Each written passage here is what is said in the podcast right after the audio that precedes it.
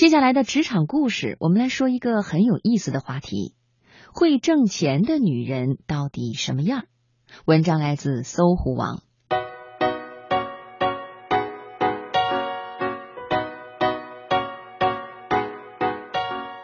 挣到钱的女人，第一条至少有一项过硬的本领。在很多人心目中，格丽泰·嘉宝是影史第一女神。甚至三十年代经济大萧条时期，小偷频繁光顾别的巨型豪宅，却从不去家宝家。他们流行一句话：“敬佩家宝。”从情商的角度，家宝一点都不随和，他孤僻冷傲。可是与他合作过的所有导演与摄影师都说，她是他们梦里的文艺复兴女神。她有着过去和未来最美的眼睛。一个英国记者甚至说，她的脸是人类可以演进的终极。连希特勒都热爱她的演技，迷恋她主演的《茶花女》。嘉宝是当时收入最高的女演员。一九三六年，她出演《茶花女》，片酬五十万美金。这个记录几乎维持到一九六零年代，才被伊丽莎白·泰勒的《埃及艳后》打破。家宝的富有仅仅是因为她漂亮吗？美的标准见仁见智，独一无二的演技和票房保障却是看得见的本事。假如有一天你在某个领域像当年的家宝一样不可替代，就意味着你掌握了最大的话语权，甚至具备我行我素的能力。如果你牛掰到了天才的程度，即使是梵高那种另类的艺术天才。只要活得足够长，世界都会为你让路，何况是钱呢？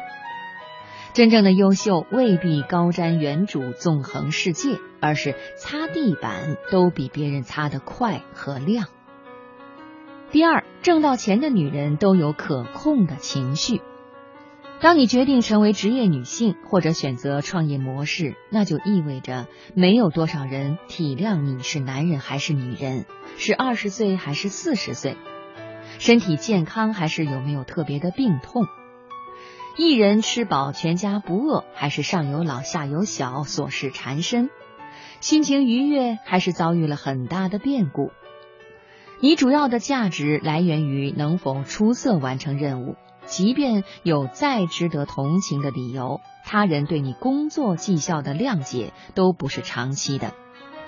工作是一个协作体，在任何性质的机构工作，与在家里或者自我创业，甚至做全职主妇的性质基本相同。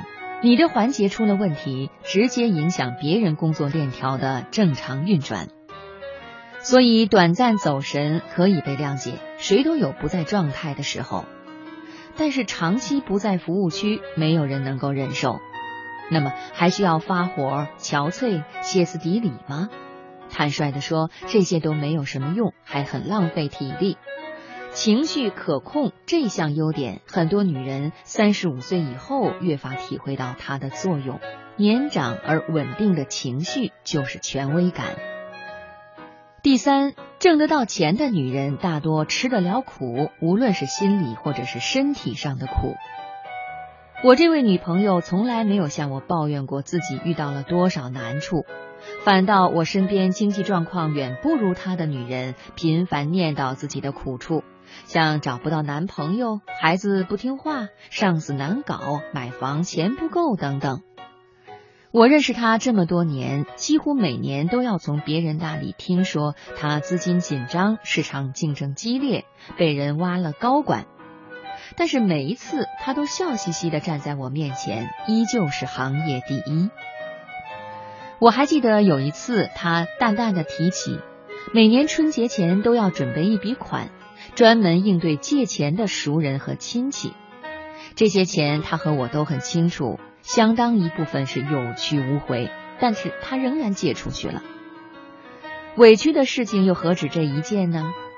财聚人散，财散人聚，看你求什么。大多数挣钱的委屈和辛苦，与花钱的酣畅淋漓都成正比，而大多数所谓的苦，都不值得为外人道。贴心的人不用说，就心疼你的苦呗。看笑话的人说了呢，只会笑话你。我不觉得有钱一定会幸福，也并不仅用财富的高低去评判一个人。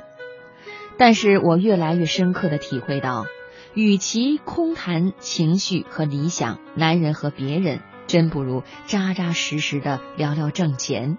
一个女人凭借自己的能力去体面的挣钱，是最值得尊敬的品质。